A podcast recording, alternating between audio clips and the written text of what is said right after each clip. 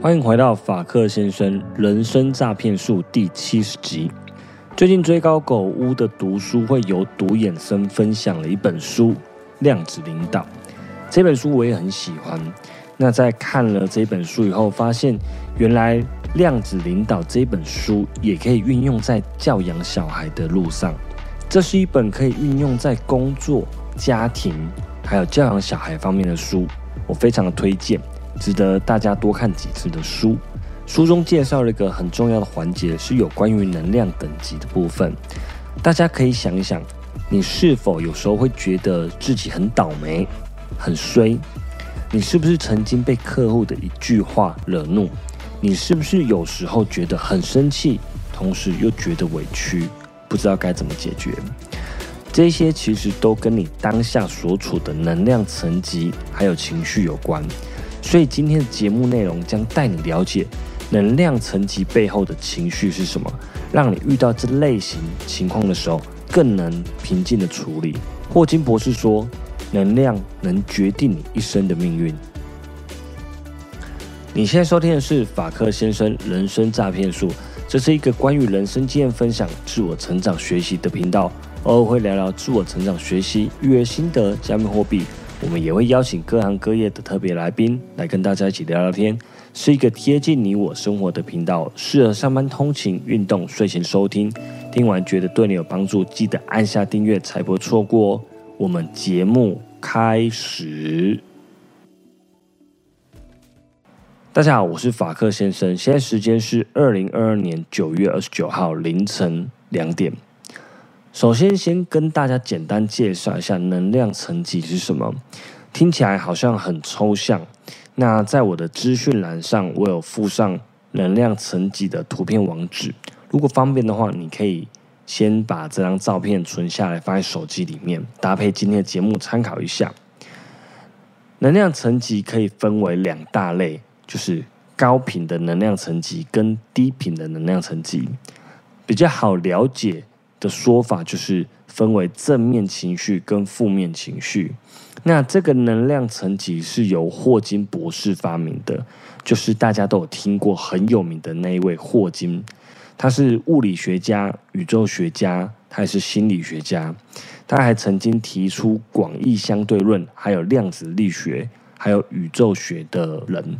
但是他患有渐冻症，所以在晚年时候，他几乎是全身瘫痪。那最后，他在二零一八年的时候病死，享年七十六岁。那霍金博士将能量层级讲解的非常的浅显易懂，它总共分为十七个等级。这十七个等级呢，我先从低频的能量那依序往上念。那低频的能量，它是比较属于负负面情绪的。那我从最低能量的二十分开始往上念，羞愧。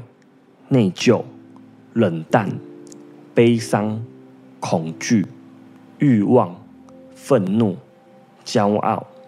那来到骄傲这边的能量是一百七十五分，在往上就是高频能量。那能量分数两百是勇气，两百分这边呢，它是一个分界点。那透过勇气可以带给我们诚实，还有同情。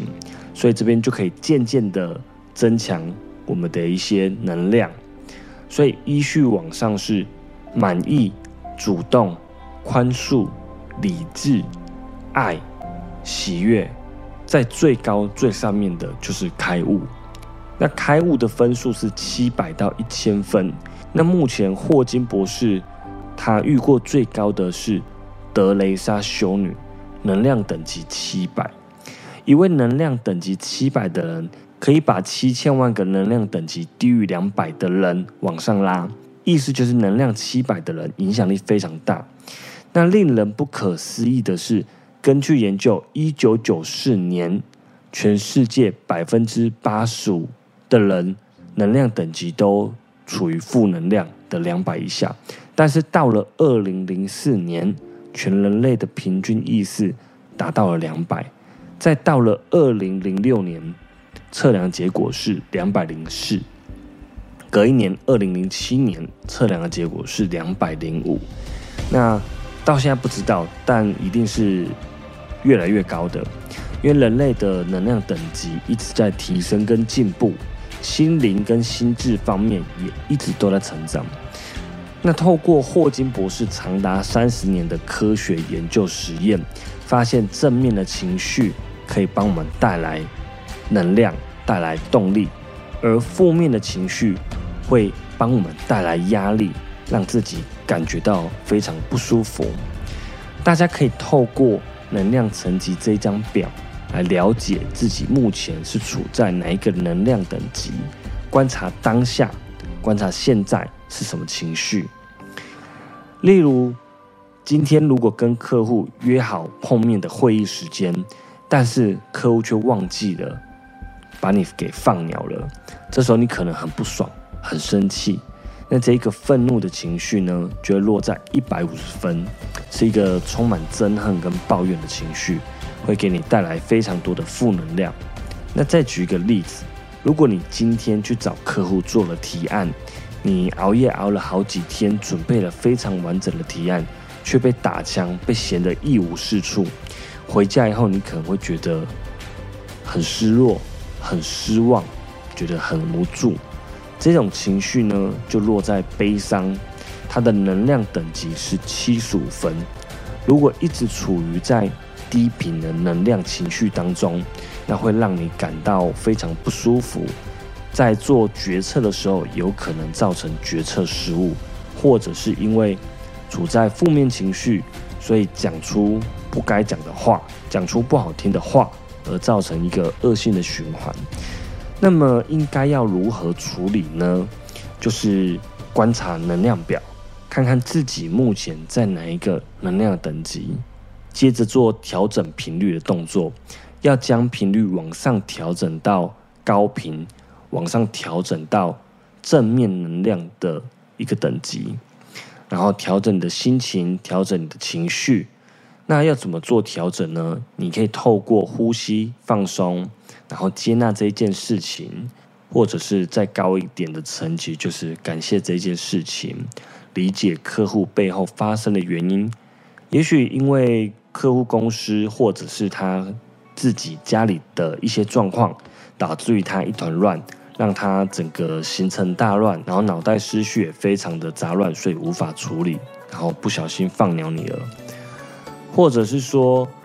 呃，你提的这个提案真的不符合客户的需求，那我们可以运用能量层级三百一的主动，用真诚而且友善的心跟客户敞开心胸，去了解客户真正的需求，进而去调整一下提案的内容。那也许客户马上就会同意你所更改的提案。那不知道大家最近的能量等级都落在几分呢？我自己这一阵子的感觉，我的心境其实还蛮沉静跟平稳的。我的能量层级大概落在两百到两百五，对应起来的话是勇气跟满意。但我觉得能量层级它不是一个固定的分数。那如果跟小孩子相处的时候，我觉得我的能量层级是喜悦跟包容，那对应过去的分数是五百到五百五十分。但是像之前以太币、比特币还有 NFT 跌烂的时候，赔了不少钱。那时候的能量等级可能就很低，可能会落在三十到一百，可能有懊恼啊、自责啊、自我否定，觉得很失落，觉得悲观，觉得非常的焦虑，所以能量等级非常低。但是渐渐的往上去做调整。换一个想法以后，就会非常的好。思考调整一下思想的模式以后，就会往三百五十宽恕的方面去想。因为每一件事情会发生都有原因，这件事情并没有对错，只有过程跟经验。而人生呢，就是走一遭，就是体验各种生活。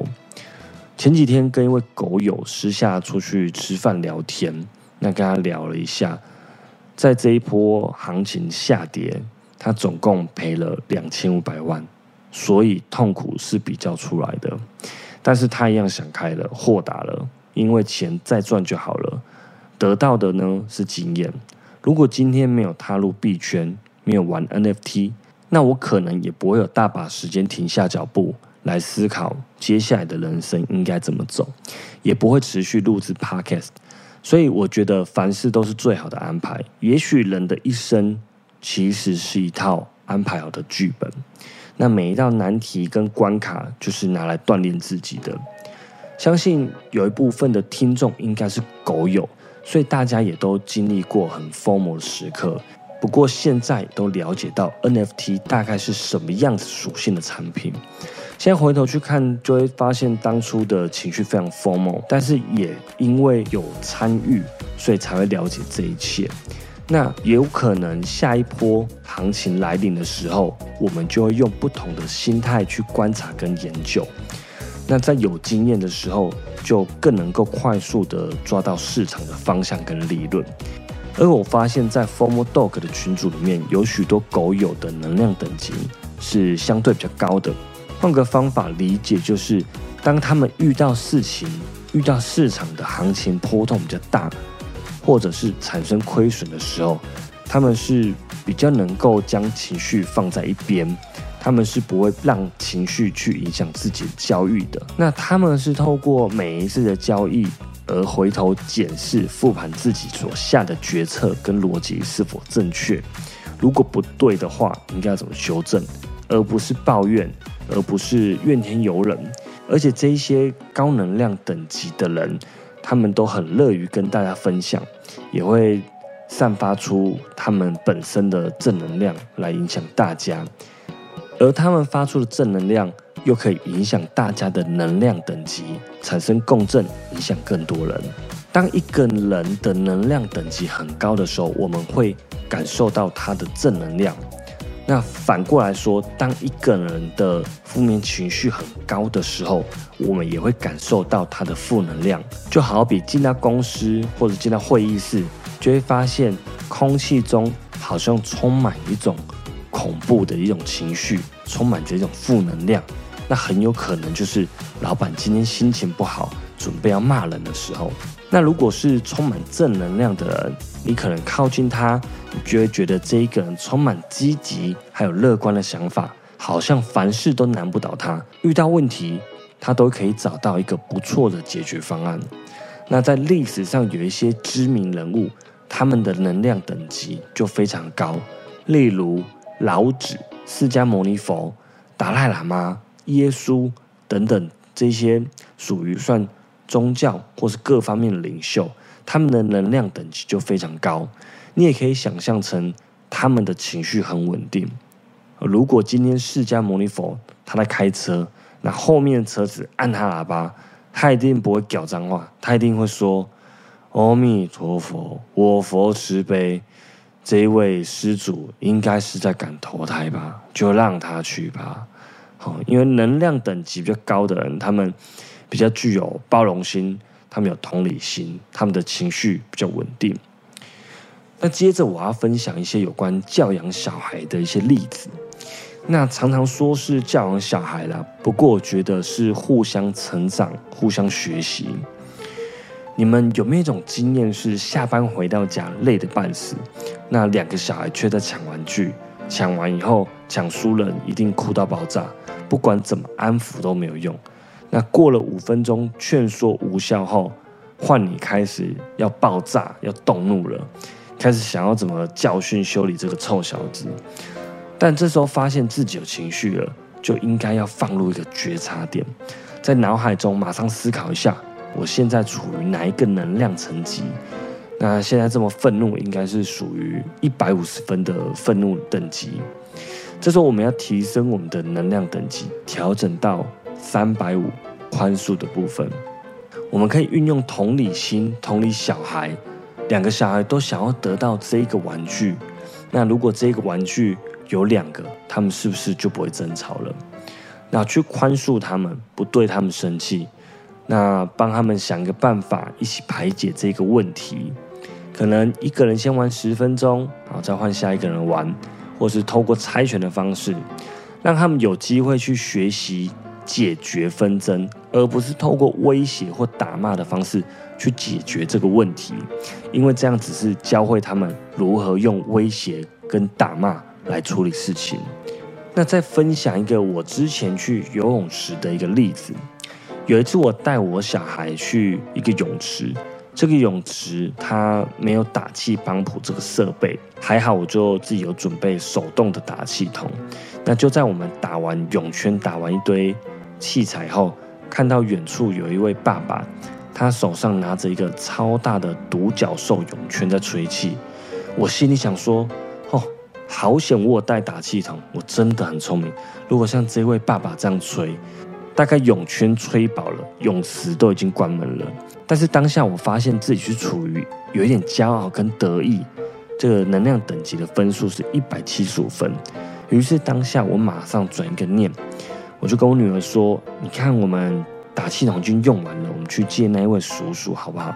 因为看他吹得很辛苦，如果我们借给他，他一定会很开心，那我们也会跟着很开心。所以我们当下就很鸡婆的去找了那位。”爸爸借他打气筒，果然他们很开心打完气，然后就跟他们的女儿还有儿子在玩水。过了好一阵子，突然在泳池里面有人拍拍我，哦，原来是那位爸爸，他把独角兽的泳圈借给我们玩，所以我女儿就整个超级开心。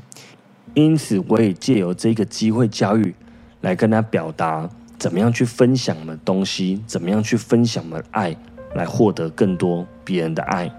所以我觉得，如何让自己的生活变好，让自己的心情变好，就是从情绪管理开始。而情绪管理的方法有很多种，可以看书或者是查一下，有很多方法。我自己有几个推荐的方式，我最推荐的就是冥想。每天早晚可以冥想五到十五分钟，你的心情就会平静许多。还有每天可以肯定自己，每天可以。举两个觉得今天自己做的不错的事情来肯定自己。那在接下来，应该要让自己有一段空白的时间，可以去户外走走或运动、发呆也好。不要除了工作以外就是划手机，因为其实这样并没有放松到。再来就是尽量时时刻刻的观察自己的情绪。如果发现自己当下处在生气，或者是抱怨的情绪，提醒自己深呼吸，喝个水，或者是走出去公司外面、家里外面转换一下心情。经过这样子的练习，应该就会发现到自己改变很多。像我自己觉得有小孩以后，我很多事情、很多想法都改变了，不能像以前那么自由。